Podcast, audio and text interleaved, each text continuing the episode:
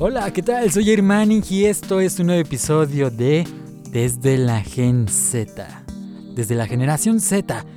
Y para que entiendan un poco más el concepto, pues te voy a hablar cómo es esto. Bueno, pues sabemos que estamos saturados de nuevos conceptos, de anglicismos y de palabras nuevas para designar algo sencillo, pero nunca está de más manejar nuevas definiciones y adaptarse a los nuevos tiempos. Pues bien, si nunca has escuchado eso de generación Z, te voy a explicar qué es exactamente. Bueno, pues esta es la generación que sigue a los más ya conocidos como generación millennial o los millennials, para que tengan una idea, los millennials van desde 1981 hasta 1995. La generación Z es de las personas que han nacido desde 1995 a 2015 aproximadamente. Es decir, que tienen entre 4 y 20 años. Pero, bueno, 25 años por aproximadamente, no 24 años. Pero es solo su fecha de nacimiento lo que les diferencia del estirpe anterior. Según Portal Entrepreneur, también hay otras cosas que pueden diferenciar a un generación Z de un millennial. Los millennials empezaron la tendencia de la multipantalla. Normalmente hablamos del control de dos pantallas. Esto se habla del mix más común de la computadora celular, pero realmente la generación Z ponemos el término multipantalla controlando hasta aproximadamente 5 pantallas a la vez. Esto quiere decir celular, computadora, televisión, de la televisión, la consola de videojuegos, entre otros gadgets, como por ejemplo puede ser el, el reloj. Los millennials se comunican mejor con texto, los generación Z con imágenes. La generación Z crea contenidos y los millennials lo comparten. Lo que sí se nos conoce es que los millennials eh, son un poquito menos creativos que los generación Z. Es por eso que hoy pues muchos nos fuimos al tren del mame. Los millennials se enfocan en el presente. La nueva generación, o sea, nosotros los generación Z, más en el futuro. Es por eso que nos preocupamos más por el cuidado del planeta. A diferencia de los millennials, nosotros, la generación Z, somos más realistas. Bueno, en algunos casos, ¿eh? La generación Z trabaja para obtener el éxito personal. Los millennials trabajan para ser tomados en cuenta y poder sobresalir. Por ejemplo, podemos ser muy eh, emprendedores. Pero ¿qué características tiene, o sea, cuáles son las características propias de esta generación? Hablamos de la generación Z. Somos autodidactas. El 33% de nosotros aprendemos a través de tutoriales en Internet. Más del 20% leemos en tabletas y en otros dispositivos. El 32% hace todas sus labores y tareas a través de Internet o de manera online. También somos los hijos perfectos. Bueno, en la mayoría de los casos, pero no siempre. Siempre hay este, una que otra controversia por ahí. Pues la generación Z crecimos en un contexto incierto de la manera de ver el mundo. Así como todo cambió, aumentó la diversidad social, cambiaron algunos roles sociales y sobre todo pues aprendimos a salir adelante en un mundo difícil. Somos jóvenes muy maduros a pesar de nuestra corta edad, somos autosuficientes y creativos. Por eso somos más abiertos en cuanto a las tendencias de la diversidad sexual. O sea, muy raro que te encuentres a un millennial, digo, a un generación Z siendo bastante racista o machista. También somos buenos, ¿no? El 60% queremos un empleo que impacte al mundo. El otro 26% hace algún tipo de voluntariado y el 76% se preocupa por el impacto que puede tener el ser humano en el planeta, así como también el impacto de los combustibles fósiles y la contaminación. Somos trabajadores enfocados, bueno, la mayoría porque nos solemos distraer muy seguido, con mucha facilidad. Pues estamos acostumbrados a solucionar problemas y necesidades de manera enfocada, eh, muy personal. El acceso a la nube, o sea, es como una plataforma en Internet, un almacenamiento, pues nos ha dado herramientas necesarias para encontrar la manera de construir nuestro propio mundo. Somos un poco soberbios, o bastante soberbios. El 80% pensamos que somos la mejor generación adaptada para cualquier situación. Y ojo, no siempre.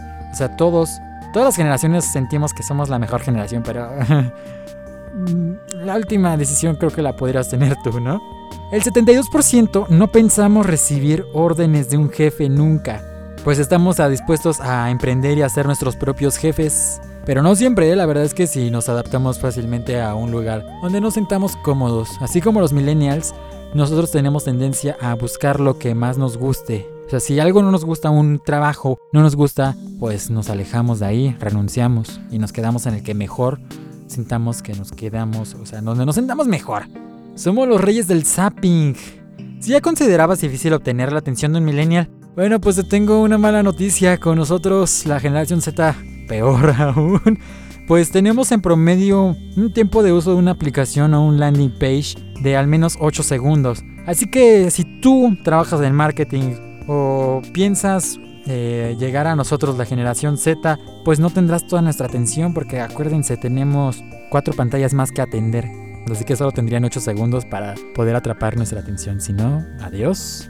Somos bastante incógnitos y privados. La generación Z preferimos la privacidad. Aplicaciones como Snapchat, eh, entre otras, y el modo incógnito en redes sociales, eh, usar el uso de VPNs eh, y, el y el modo incógnito a través de Internet, en Safari, en Chrome y entre otros navegadores, pues es el perfecto ejemplo de esto. Hemos aprendido los riesgos e inconvenientes que implica compartir toda tu información por internet. Aunque créanme, hay todavía algunos generación Z bastante incrédulos, eh, un poquito ignorantes del tema, que siguen compartiendo toda su información en redes sociales.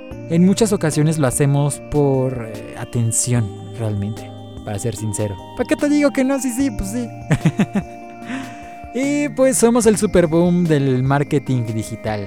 Esta generación maneja Internet como robots, y no quiere decir que lo seamos. Pues pasamos más de tres horas al día frente al ordenador en actividades no relacionadas con labores escolares o trabajos. Entonces, pues sí, no es adicción, es que ya vivimos con esto. Este es uno de los conceptos básicos de la generación Z. Si quieres conocer más, pues quédate conmigo y nos pasamos a otro tema, pues que es bastante polémico en los últimos días y algo que acaba de pasar que lo cual es muy, muy, muy triste. Algo que pasó recientemente, pues, amigo que nunca pude conocer, Cameron Boyce, acaba de fallecer a los 20 años de edad en su casa de Los Ángeles, California, mientras dormía. Esto fue a una convulsión causada por un medicamento, ya que previamente estaba pues llevando un proceso, proceso médico y no aguanto más. La noche de este sábado, tiempo de Los Ángeles, ya domingo, tiempo de México, como aproximadamente a las 11, aquí en México nos venimos enterando en eso de la 1 de la mañana, eh, Cameron Boyce falleció. Se le conoce por sus papeles en la serie Jessie de Disney Channel, la película Descendientes, que por cierto, el 9 de agosto se va a estrenar en Disney Channel y lo harán como homenaje póstumo y también de la película, más bien de las películas, son como niños 1 y 2, donde sale con Adam Sandler. Tuvo otros proyectos por ahí también, entonces, qué lamentable, una persona, un chico generación Z se nos adelantó, una estrella dejó de brillar y pues mis mejores deseos para su familia y amigos, como por ejemplo David Ryan, Dove Cameron, eh, Karen Bra, todos sus compañeros de set en algún momento, eh, los compañeros de Disney también, pues la verdad es que ya he visto y están muy, muy, muy, muy devastados. Se rumora también que por ahí algún, alguno de sus compañeros tuvo una crisis y tuvo que ser internado en el hospital.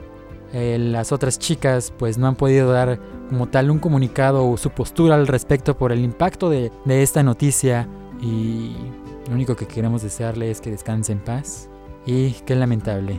Cameron Boyce, 1999-2019.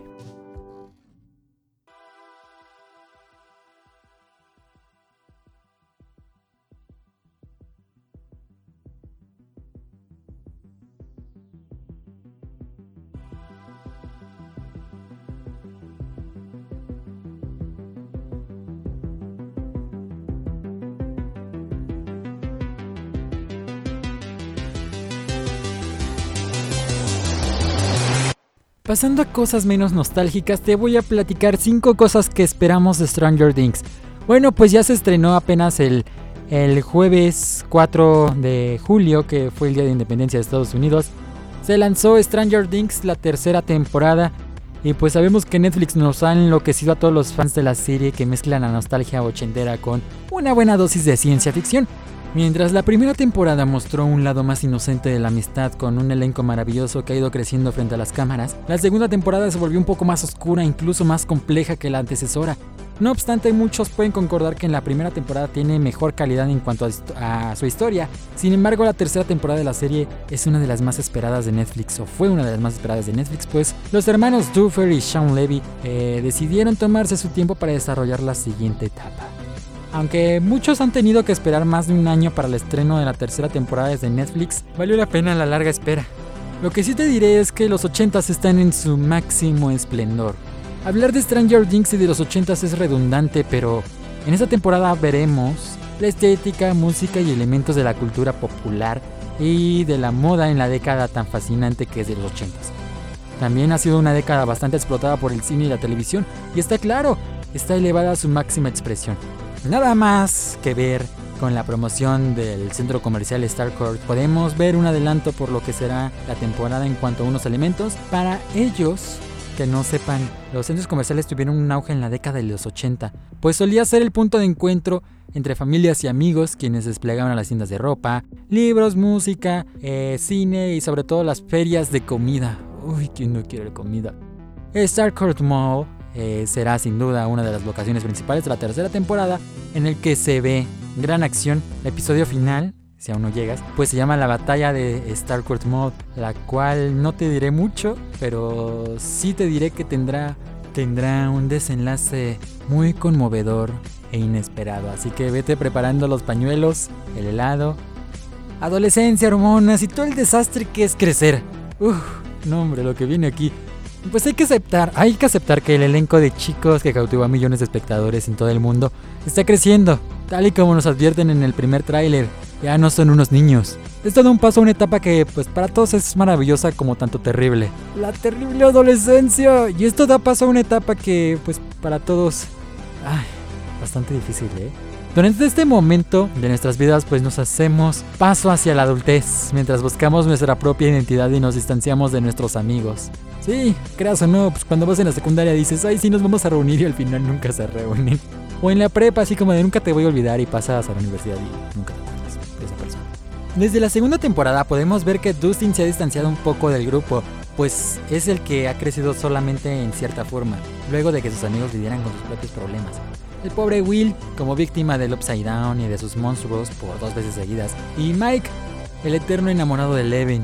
Tampoco podemos dejar afuera a Lucas, también el enamorado de la nueva chica de la temporada pasada, Max.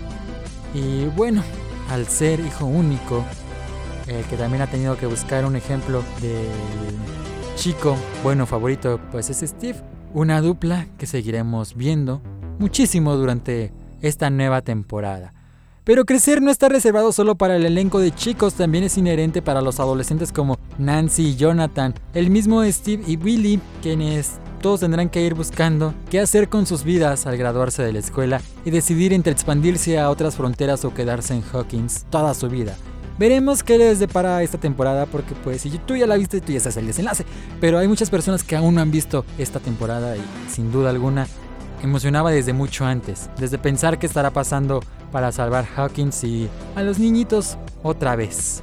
Sabemos que el amor está en el aire tal como lo adelantó David Hatburg meses atrás, pues espera más romance en esta temporada y vaya que sí, con situaciones amorosas que nos sacarán unas cuantas lagrimitas, aunque en las primeras temporadas el romance no era un elemento principal en la serie, a medida que avanza la serie pues crecen los, los personajes, así que podemos ver el personaje que se vuelve un elemento importante dentro de la trama.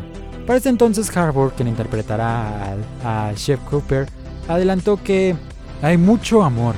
Siempre lo ha habido desde el principio. Es lo más especial que tiene el show. Tiene un gran corazón. Siempre me emociono cuando la veo y esta temporada no es diferente. Tiene muchos riesgos, pero en esencia va a dar un manotazo en el corazón. Es muy bien divertida y es muy hermosa. También habrá grandes sorpresas. Además, con las fotos que se han publicado de la tercera temporada, podemos ver que tendremos más momentos con Mike y Eleven, o Eleven como muchos lo shipean, y Joyce y Hopper, o Jupiter como muchos le llaman, además de Lucas y Max, Jonathan con Nancy, y puede ser también que Steve con Robin, la chica nueva de Scoops Ahoy. Así que el amor está en el aire desde Hawkins y podemos captarlo desde muchísimo antes. Love is in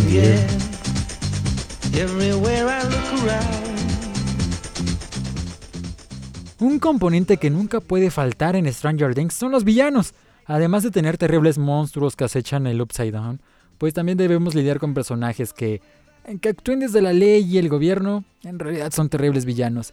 Así lo pudimos ver con el Dr. Banner o Papa, quien se dirigía al laboratorio de Hawkins, en donde llevaban a cabo terribles experimentos con personas como Eleven. En la segunda temporada también tuvimos una actuación más diezmada del laboratorio de Hawkins, pero aunque cerró por las valientes denuncias de Nancy y Jonathan y su buen amigo el periodista Murray, pues el mal necesita una nueva fachada para atacar. Y en esta temporada podremos ver incluso dos valientes del mal. Podremos ver monstruos del Upside Down. Una de estas vertientes es nada más y nada menos que el alcalde de Hawkins, Larry Klein, un político que de por sí no cuenta con buena popularidad de sus habitantes, que además vemos en el tráiler en un gesto algo cómplice donde el terrible acontecimiento puede ocurrir durante las celebraciones del 4 de julio. Otro villano que podemos esperar en esta temporada es el periodista de Hawkins Post, Bruce, un hombre que, según conocemos, también por David Hasbro, está basado en la película de Chevy Chase titulada como Fletch. Se dice que es un hombre con una moral cuestionable y un sentido del humor enfermizo. ¿Será realmente un villano? Bueno, si tú ya lo viste, ya viste, valga la redundancia, ya viste si sí o si no. Y si no lo has visto, pues descúbrelo. Además, esta temporada contará con un soundtrack increíble, que más que puede ser como la música. El soundtrack de Stranger Things es una joya absoluta para todos los amantes de la cultura ochentera, desde Clash, pasando por Joy Division, David Bowie, Devo, Scorpions, Michael Crew, eh, Duran Duran, y todo un caramelo musical para los fanáticos de la música de sintetizadores. Este soundtrack cautiva a cada minuto utilizándola incluso como parte del lenguaje de la misma serie, pues ahora el verano de 1985, un año de clásicos de los 80 que podemos ir nombrando desde ya, pues es Tears for Tears con Everybody Wants the Roll of the World, misma que pues, podemos escuchar de fondo, Shout, Hate Over Hills, Aha con Take On Me, Simple Minds con Don't You, o más conocida como Forget About Me, más conocido como el tema de The Breakfast Club, David Bowie con Let's Dance. Además, fue el año de, eh, Whitney Houston, el de USA for Africa, además del legendario live de Hyde en el, en el estadio de Hembley y precisamente en julio de 1985.